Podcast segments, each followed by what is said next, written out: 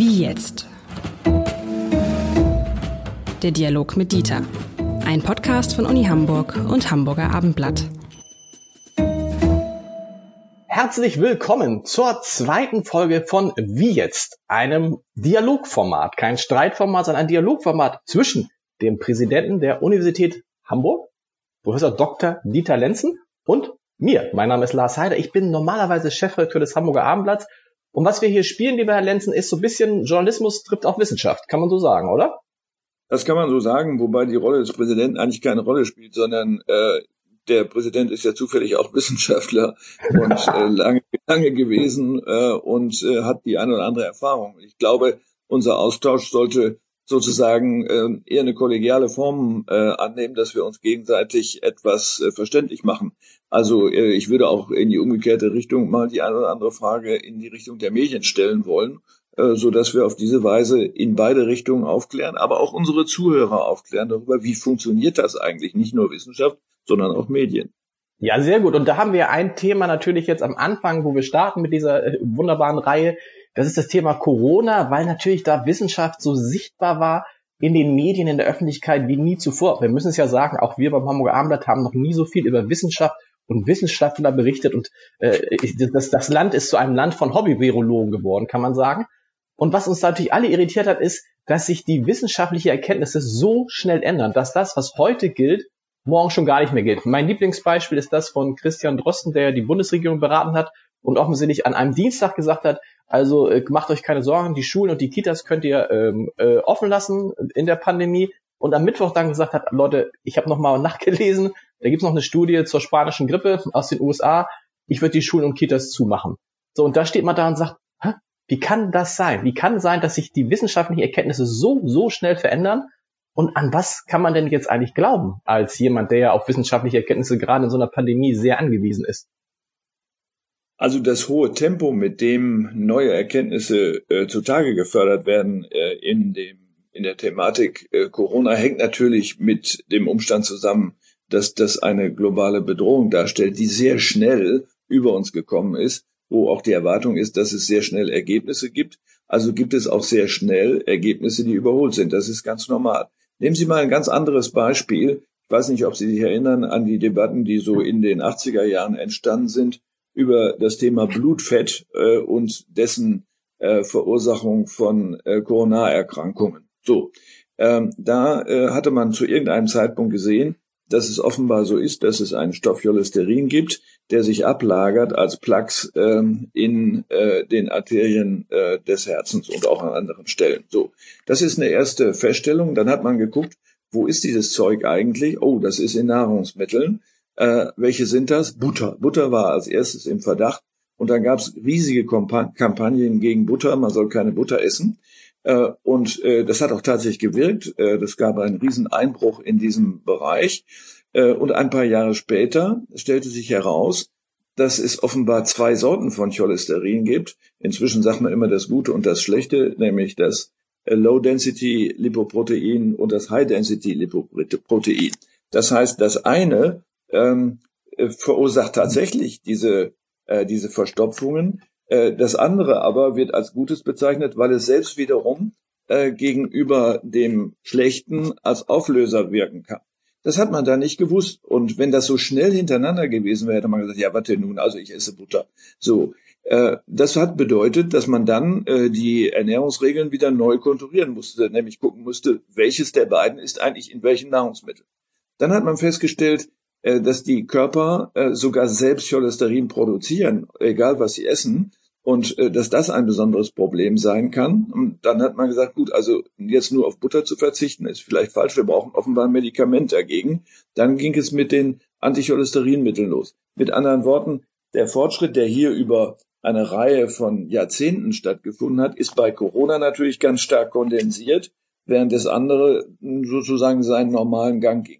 Äh, das Normale ist in der Tat daran, äh, dass man nicht alles auf einmal wissen kann, das ist ausgeschlossen, und dass immer neue Untersuchungen zu neuen Ergebnissen führen und dann möglicherweise zu neuen Empfehlungen. Und das eigentliche Problem ist äh, etwas anderes, nämlich die Frage, wozu lässt man sich als Wissenschaftler im Bereich von Empfehlungen hinreißen? Ähm, das muss man zunächst mal auch sehr stark unterscheiden. Das heißt, ich muss meinen Zuhörern klar machen, wo ich über ein Ergebnis berichte und wo ich nicht als Wissenschaftler, sondern als jemand, der sich vorstellt, wenn ich es zu entscheiden hätte, würde ich wahrscheinlich eher das und das tun, dass man diese Unterscheidung trifft. Denn Politik neigt natürlich gern dazu zu sagen, also wir haben uns nach der, nach der Empfehlung von Professor sowieso gerichtet und da mussten wir das und das machen. Aber jetzt stellt sich raus, das stimmt nicht äh, und äh, damit ist er in Ungnade gefallen, es wird neuer gesucht. Ähm, Politik ist ja darauf angewiesen, die eigenen Handlungen zu legitimieren und zu rechtfertigen. Ähm, und da hilft Wissenschaft natürlich immer. Äh, Wissenschaft muss sich aber auch gleichzeitig zurückholen halten, denn die Verantwortung liegt bei den demokratisch Gewählten und nicht bei den Wissenschaftlern. Aber das ist doch gerade der entscheidende, schwierige Punkt. Es ist ja so ähnlich wie wenn man zum Arzt geht äh, und hat, sagen wir mal, Rückenschmerzen. So, und dann sagt der Arzt, ja, also ich würde Ihnen empfehlen, sich operieren zu lassen. So, und dann steht man da und dann hört man auf den Rat des Experten, des Wissenschaftlers und lässt sich operieren und hinterher ist es nicht besser. Und äh, dann sagt er, ja, ich habe sie nur empfohlen. Die Entscheidung lag natürlich bei Ihnen. Machen sich dann Wissenschaftler es nicht zu leicht, wenn sie einfach nur ihre Ergebnisse präsentieren und nicht zumindest eine Handlungsempfehlung geben? Ja, das Beispiel hinkt natürlich insofern, als dass äh, der Arzt ja nicht Wissenschaftler ist, äh, sondern hat eine wissenschaftliche Ausbildung. Stimmt. Und, äh, und äh, insofern richtet er sich selber nach dem, was er gelesen hat, auf Kongressen gehört hat und so weiter. Und dort erfährt man meinetwegen, äh, dass es gute Erfahrungen gibt mit einer bestimmten Operation äh, und dass meinetwegen die Rezidivrate, also der, der, die Rückfallquote nur so und so hoch ist und das kann man riskieren. Wichtig ist in diesem Fall, dass der Entscheider, das ist ja der Patient und nicht die Politik in dem Fall, dass der Entscheider, die Entscheiderin ganz genau Bescheid weiß, was die Implikationen sind. Äh, da, da hat sich auch viel geändert. Das beginnt schon mit der Sprache. Früher wurde ja nur auf Latein kommuniziert, ähm, aber auch darüber, dass es eine Aufklärungspflicht gibt. Dass die nicht immer wahrgenommen wird, äh, weil die Zeit nicht reicht oder nicht, nicht gut bezahlt wird, ist ein ganz anderes Thema. Deswegen darf man aber inzwischen ja auch eine zweite Meinung einholen, so dass man sich überlegen kann, Mensch, äh, mache ich dieses Risiko wirklich mit oder nicht und so weiter. Ähm, also, dass es unterschiedliche Auffassungen gibt, ist selbstverständlich, hängt mit dem Stand zusammen, aber auch mit einer Neigung. Äh, und wenn Sie Ihren Arzt fragen, ja, was meinen Sie, was würden Sie machen, wenn Sie in meiner Lage sind? Dann antwortet er als Mensch, als vielleicht Freund von Ihnen oder befreundeter Arzt, aber er antwortet dann nicht mehr als Wissenschaftler. Und das muss man genau auseinanderhalten. Das passiert leider nicht immer.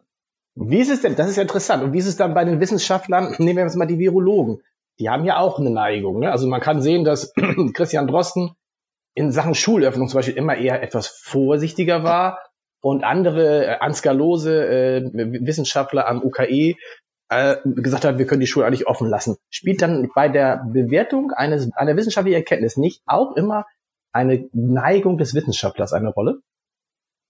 Äh, ich glaube in der Tat, dass die Persönlichkeit äh, des Wissenschaftlers nicht zu unterschätzen ist. Die darf aber eigentlich nicht mit hineinschlagen. Äh, das ist immer dann der Fall, wenn man mit massiven Empfehlungen auftritt. Also nehmen wir mal die Frage der Kinder, Schule ja oder nein. Stellen Sie sich vor, in einer Situation, wo man noch nicht genug weiß, sagt man, komm, lass die Schulen offen, passiert nichts.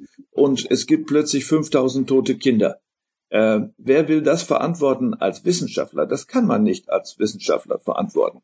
Der Politiker muss es verantworten und deswegen äh, gibt es solche, die eher vorsichtig sind und sagen, nee, den Vorwurf will ich mir nicht anziehen äh, nachher, deswegen mache ich die Schulen lieber dicht. Und andere, die sagen, ach, ich bin risikofreudiger. Das ist natürlich auch äh, bei Medizinern so. Aber in dem Augenblick, wo der Mediziner sagt, also die können aus meiner Sicht offen bleiben, spricht er nicht mehr als Mediziner, sondern im Grunde schon als Politiker und das ist nicht seine Aufgabe. Und dann ist es ja für, für die Politiker extrem schwer, weil Sie verbessern mich, man findet doch quasi zu den meisten Forschungsgegenständen zumindest zwei Studien, die sich in Teilen widersprechen. Oft vielleicht sogar drei, vier, zehn, oder? Also dass man als Politiker sagen kann, der Erkenntnisstand in diesem Bereich ist so eindeutig, dass ich das und das machen muss. Das gibt es auch. Aber gerade bei den großen Fragen, jetzt bei der Corona-Pandemie oder beim Klimawandel, da findet man ja auch ganz andere. Selbst, ich meine, selbst, ich meine, zum Thema Impfen ist wahrscheinlich schwieriger, aber es gibt bestimmt irgendeinen Professor Dr. so und so, der sagt, Impfen ist insgesamt das Teufelszeug. Äh, zweifellos, das ist, äh, ist richtig. Ähm, da mögen alle möglichen Motive reinschlagen. Äh, es kommt auch vor, dass da wirtschaftliche Interessen eine Rolle spielen. Äh, das ist aber sicher äh, eher die Ausnahme, auch wenn das immer gerne hochgepusht wird in solchen Ausnahmefällen. Äh, das ist klar. Ähm, aber dem Politiker kann man diese Verantwortung nun mal nicht abnehmen. Und er muss ja noch andere Gesichtspunkte mit erwägen. Nicht nur das, was sagt die Medizin in diesem Fall, sondern was kostet es? Können wir es überhaupt bezahlen? Äh, oder ähm, was ist äh, der, die gesellschaftliche Folge? Das wird ja auch diskutiert, meinetwegen soziale Folgen einer politischen Entscheidung und nicht nur gesundheitliche. Das heißt, jeder, jeder Politiker muss für sich eigentlich sozusagen eine ethische Hierarchie entwickeln und das hat man entweder explizit oder äh, implizit eine Hierarchie, wo man sagt, mir ist die Gesundheit das Allerwichtigste, ich diskutiere nicht über soziale Folgen. Äh, tote Menschen haben keine Probleme mit sozialen Folgen, also muss ich die erstmal am Leben halten. So. Man kann aber auch, diese Debatte hat es ja auch gegeben, zu sagen, ja, nur wegen 5000 alten Leuten, die sterben, ähm, kann man doch die Kinder nicht aus der Schule lassen. Die sind alle ungebildet und können keine Berufe ergreifen. Das ist natürlich dummes Zeug. Ähm, aber äh, dass dann das abgewogen wird und auch die öffentliche Meinung mit hinein muss, denn ich möchte ja wiedergewählt werden, weil das, was ich vertrete, aus meiner Sicht gut ist, dann kann ich es nicht mehr vertreten, wenn ich nicht wiedergewählt werde. Das ist ein ganzes Bündel von Entscheidungskriterien, die in eine politische Entscheidung mit hinein müssen. Und der Politiker äh, muss offenlegen, was seine Prioritäten sind. Äh, das tun manche ja auch, wenn sie Herrn Lauterbach sehen. Der hat ja eine ganz klare Priorität in Richtung Gesundheit. Äh, andere, ähm, meinetwegen Herr Laschek, äh, hat äh, eher die Vorstellung, äh, dass, wie soll man sagen, das rheinisch-kommunikative im Vordergrund stehen muss. Wenn wir jetzt nochmal zu den Wissenschaftlern an sich kommen, dann stelle ich ja fest, ob ein Wissenschaftler gut ist, ob eine Erkenntnis, eine Studie richtig ist, kann man in dem Moment, wo sie veröffentlicht wird, in Wahrheit gar nicht beurteilen. Das kann man erst historisch sehen, also nach fünf bis zehn Jahren, wenn man drauf guckt. Und das hat immer noch Bestand, oder? Ja, das ist richtig. Deswegen gibt es ja auch im, im juristischen, äh, wenn es eine Klage gibt gegen einen Arzt, der angeblich etwas falsch gemacht hat, dann äh, werden sie in den äh, Gutachten äh, und in den Plädoyers und in der äh, Urteilsbegründung sehen, da steht dann so ein Satz wie, nach dem jetzigen Stand oder dem damaligen Stand der ärztlichen Kunst war das eine richtige oder falsche Entscheidung. Das heißt, äh, die Jurisprudenz ist sich völlig bewusst in den Urteilen, dass das immer der jeweilige Stand ist und nicht die letzte Wahrheit. Die gibt es nicht. Das erklärt dann auch zum Beispiel, dass in dieser Corona-Pandemie Christian Drosten am Anfang gesagt hat, also wenn es in einem Haushalt einen Infizierten gibt, dann kann man äh, davon ausgehen, dass alle anderen auch infiziert sind. Zwei Monate später stand fest, nein, es gab Studien, dass in den Haushalten sich im Schnitt nur 15 Prozent der Leute infizieren. Das ist aber dann, damit muss man dann leben, dass man auch so schnell äh, eines Besseren äh, belehrt wird? Ja, also das ist doch ein schönes Beispiel. Äh, wenn Sie mit Ihren Kindern, mit Ihrer äh, Ehefrau äh, in die Situation kämen, einer von Ihnen würde das äh, in die Familie schleppen, wie das dann häufig genannt wird, dann äh, müssen Sie sich ja überlegen, was wissen wir darüber? äh, gehe ich auf Nummer sicher und äh, ich habe jetzt meinetwegen äh, also die Infektion, bleibe ich lieber weg und gehe ins Hotel oder irgendwo anders hin. Ähm, oder sage ich, nö, das wird wohl nicht so schlimm sein und das kriegen wir schon. Das ist ihre Verantwortung, äh, das zu machen. Es wird vieles nicht gewusst und in diesem Fall ist es ja auch interessant. Jetzt kommen ja immer neue Gesichtspunkte zum Vorschein. Könnte eventuell die Blutgruppe eine Rolle spielen dann wären ja nur die betroffen, die dieselbe Blutgruppe haben. Und in der Familie haben nicht alle dieselbe Gruppe, dieselbe Blutgruppe oder in einem Haushalt. Hm. Das heißt, das, was Wissenschaft jetzt macht, ist äh, sozusagen äh, dieses, dieses Virus immer mehr einzuengen, es äh, in die Enge zu treiben, zu sagen, das scheint offenbar ungefährlich zu sein, das ist ungefährlich. Das heißt, man schließt ständig Varianten aus, die zutreffen könnten, indem man, äh, das nennt man falsifizieren, indem man versucht, äh, ständig zu beweisen, das kann nicht stimmen, das kann nicht stimmen. Äh, wir als im Alltag haben wir die Vorstellung, die suchen nach der Wahrheit und dann ist sie da. Nein, Wissenschaft funktioniert äh, umgekehrt. Sie sucht nach der Unwahrheit. Das heißt, sie schließen ständig aus, was nicht der Fall sein kann. Das macht ein Arzt übrigens auch. Wenn Sie mal eine Laboruntersuchung oder so etwas haben, dann finden Sie auf dem Zettel oder auf der Rechnung steht dran Ausschließung, äh, Ausschließung einer oder Ausschluss ähm, einer koronaren Herzerkrankung. So, dann mhm. kann man sagen, das haben wir untersucht, das hat er nicht, okay, kostet ein bisschen Geld, aber das ist schon mal klar. Äh, und nicht anders geht Wissenschaft auch vor, wie wir auch im Alltag äh, vorgehen. Wir schließen aus, dass wenn das Licht ausgegangen ist, äh, zunächst mal, ob die Sicherung durch ist. Nee, die ist nicht durch. Was kann das denn noch sein? Die Glühbirne ist durch. Müssen wir oben raufklettern und gucken. Ist auch nicht durch, kann auch nicht daran liegen. Das heißt, wir verengen, wir verengen die Wahrscheinlichkeit dessen, was wirklich die Ursache von etwas ist, zunehmend, indem wir immer weiter gucken, was ist es alles nicht. Und äh, nicht anders funktioniert Wissenschaft auch. Und das gilt dann auch, wenn ein Wissenschaftler eine Studie herausgibt, eine neue Erkenntnis hat, dass dann andere Wissenschaftler die sofort hinterfragen. Das ist das Prinzip von Wissenschaft und eben dann vielleicht auch den Ehrgeiz haben, entweder diese Wissen, diese Studie zu bestätigen oder zu sagen, nee, neue Erkenntnis, die Studie stimmt so nicht. Das ist das normale ja, Perpetuum genau. mobile der Wissenschaft. Das haben wir jetzt ja alle so verstanden. Das heißt aber, das ist ja dann, das, das ist natürlich dann auch mal so ein Kampf zwischen Wissenschaften, aber der ist gewollt, diese Konkurrenz, ne? Dass also einer, ist, einer legt was vor und die anderen sagen, stopp. Der ist notwendig. Äh, zu Zeiten, sagen wir mal, im äh, 17., 18. Jahrhundert war das natürlich noch nicht so, weil, äh, sagen wir mal, am Ende des, äh, des 17. Jahrhunderts gab es noch Personen, die mehr oder weniger alles wissen konnten. Das waren die Universalgenies. So wenig wurde gewusst. Äh, jetzt wissen wir, dass das Wissen sich pro Jahr um 10 hoch 6 äh, Elemente vergrößert. Das heißt, das ist nicht überschaubar für niemanden, nicht mal für Wikipedia.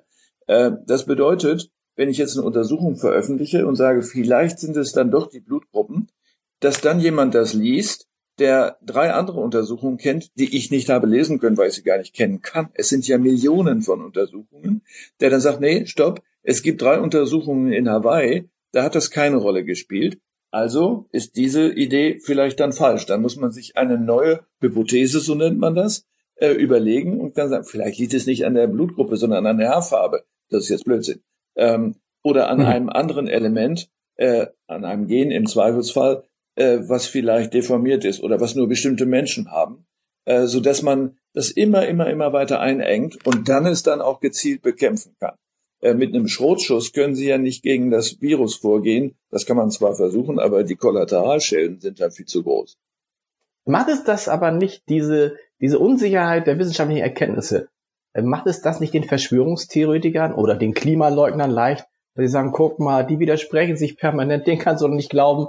Glaub mir, das Ganze wird von Bill Gates gesteuert. Die sehr übertrieben, aber sie verstehen, was ich meine. Also man kann ja schon immer sagen, guck mal, die haben heute das gesagt, morgen das. Klima gibt es die Studie, die Studie, die Studie, die Studie.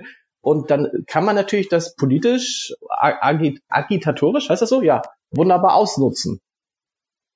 Ist klar, also für diese Leute ähm, ist es natürlich hilfreich, wenn ein Großteil be der Bevölkerung, wir sehen das ja an Trump und seinen Wählern, äh, ungebildet ist.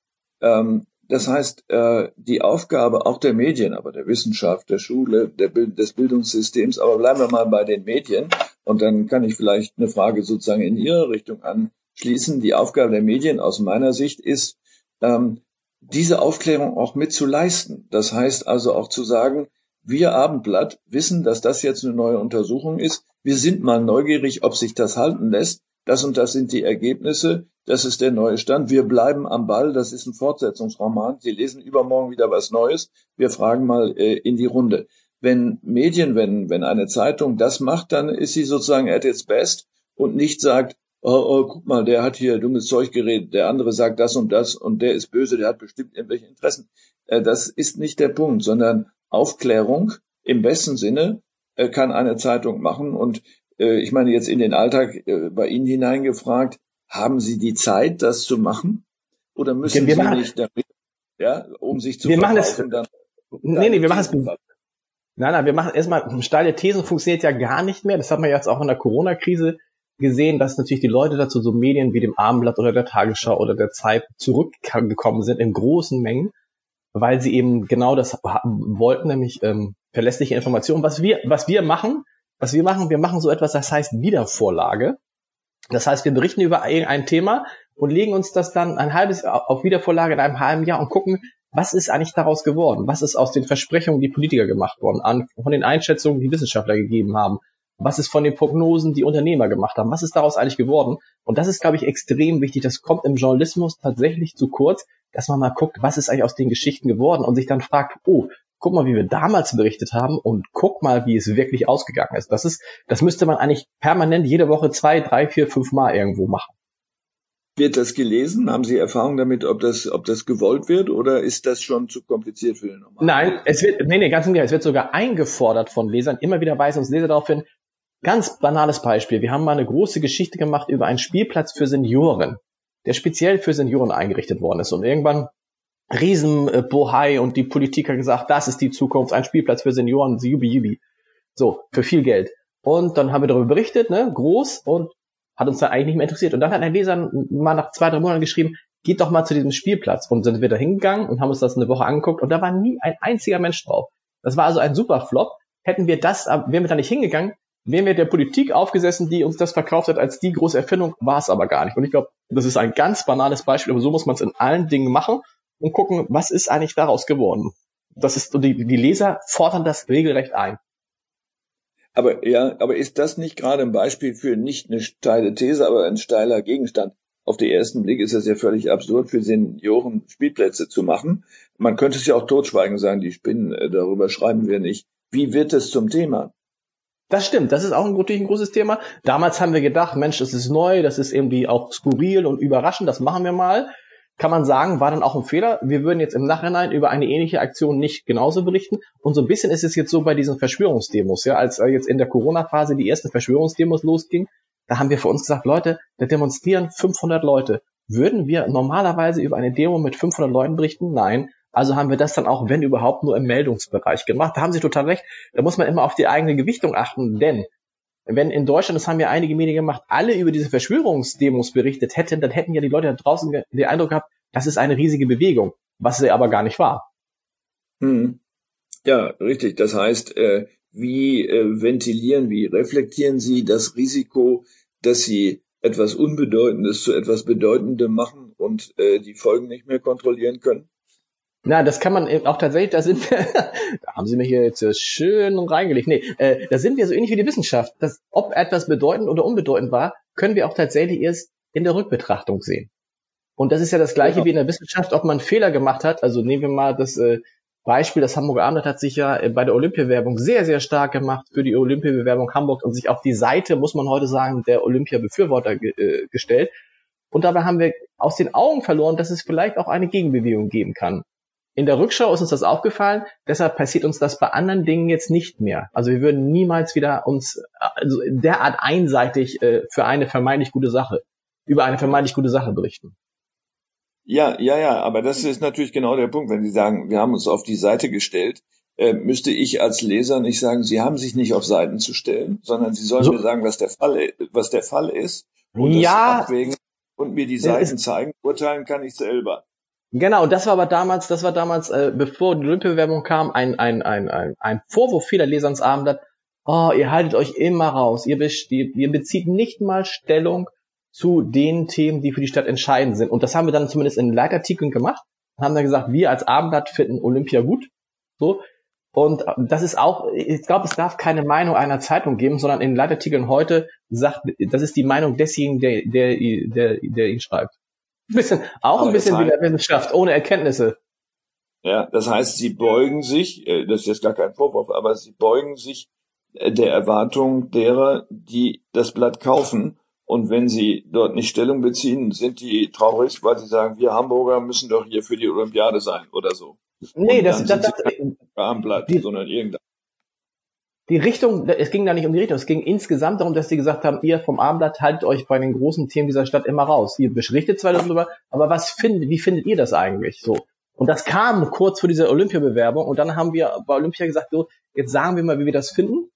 Und ich glaube, die Leute haben damals nicht gemeint, dass wir als Abendblatt Stellung nehmen sollen. Das ist uns aber auch erst nachher klar geworden. Sie, sie fanden unsere Leitartikel, unsere Kommentare zu wenig meinungsstark. Und das haben wir jetzt geändert. So, die sind jetzt, da muss ja eine Meinung drin sein. Das ist ja der große Unterschied zwischen Wissenschaft und äh, Journalismus. Wir transportieren einerseits Fakten, aber andererseits gibt es dazu auch immer eine Meinung. Und ich habe ja gelernt, der Wissenschaftler transportiert die Fakten, aber mit Meinung soll er sich eigentlich zurückhalten. Meinung soll er anderen überlassen. Kann man das so sagen? Äh, ich sage gerne, Meinung heißt nicht deswegen Meinung, weil es die Meinung des anderen ist, dann hieß es ja Deinung, äh, sondern das ist meins und das sollte ich dann auch für mich behalten äh, dort, wo ich es teilen will, weil ich hoffe, dass es eine Deinung wird, macht das Sinn. Ähm, das heißt, wenn ich überzeugen will, weil ich eine bestimmte Absicht habe, äh, dann ist es ja klar, muss ich meine Meinung mitteilen, äh, um Dinge in eine bestimmte Richtung zu bewegen. Aber ist es die Aufgabe eines äh, Organs, Dinge in eine Richtung zu bewegen? Fragezeichen. Nein, eines Organs überhaupt nicht. Und übrigens kann ein Organ, also ein Medium das auch nicht. Medium kann vielleicht, ein Medium kann vielleicht so Ströme unterstützen, Aber es ist schon so, dass man äh, eine Meinung artikuliert, die auch klar als Einzelmeinung erkennbar sein muss, damit Leute sich damit auseinandersetzen können und äh, irgendwie dazu sich selber eine Meinung bilden können. Ich glaube, man kann sich am besten so in Gesprächen, wie wir beide, da lernt man ja immer was dazu. Herr Professor Lenz, wir sind über, über die magischen 20 Minuten heraus. Das, das haben uns, das, das geht, das geht nicht. Und wir sprechen nächste, in der nächsten Folge ja wieder. Ich würde mal sagen, ich, mich würde interessieren, wie wird die Welt eigentlich nach Corona? Wollen wir darüber mal sprechen, nächstes Mal? Mhm. Oder? Das machen wir. Das Sie, klingen machen wir. Sie klingen begeistert. Bis dann. Tschüss. Auf Wiederhören.